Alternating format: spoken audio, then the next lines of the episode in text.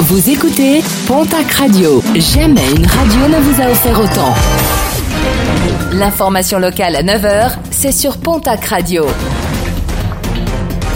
Bonjour Jean-Marc Courage Sénac.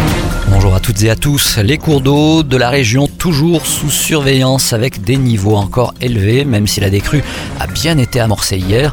Des débordements sont toujours déplorés, notamment dans le Gers, les Landes et les Pyrénées-Atlantiques, où certaines familles n'ont pas encore pu rejoindre leurs habitations touchées par les inondations.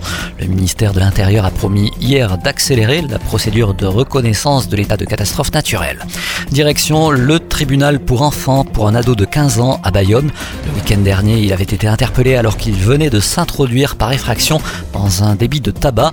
Retrouvé par les policiers caché derrière le comptoir, il venait de dérober des paquets de cigarettes ainsi que quelques pièces issues du fond de caisse.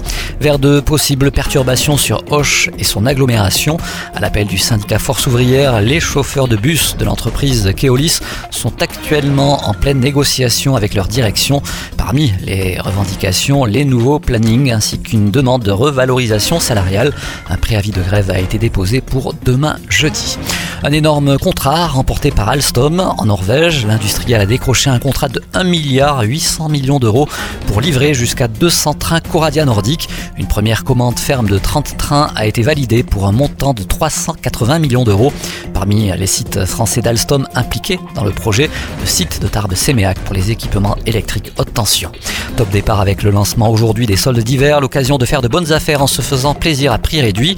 Malgré une situation sanitaire à nouveau compliquée, les commerçants espèrent attirer la clientèle dans leurs boutiques, des soldes qui s'achèveront le 8 février prochain. Et puis la journée portes ouvertes de l'école supérieure d'art et de design, ce sera le 29 janvier prochain. Chaque année, plus de 250 étudiants sont formés au métier de l'art et du design à Tarbes et à Pau.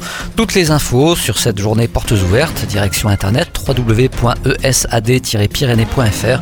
Une journée qui sera maintenue en ligne si les conditions sanitaires ne permettent pas d'effectuer cette journée en présentiel.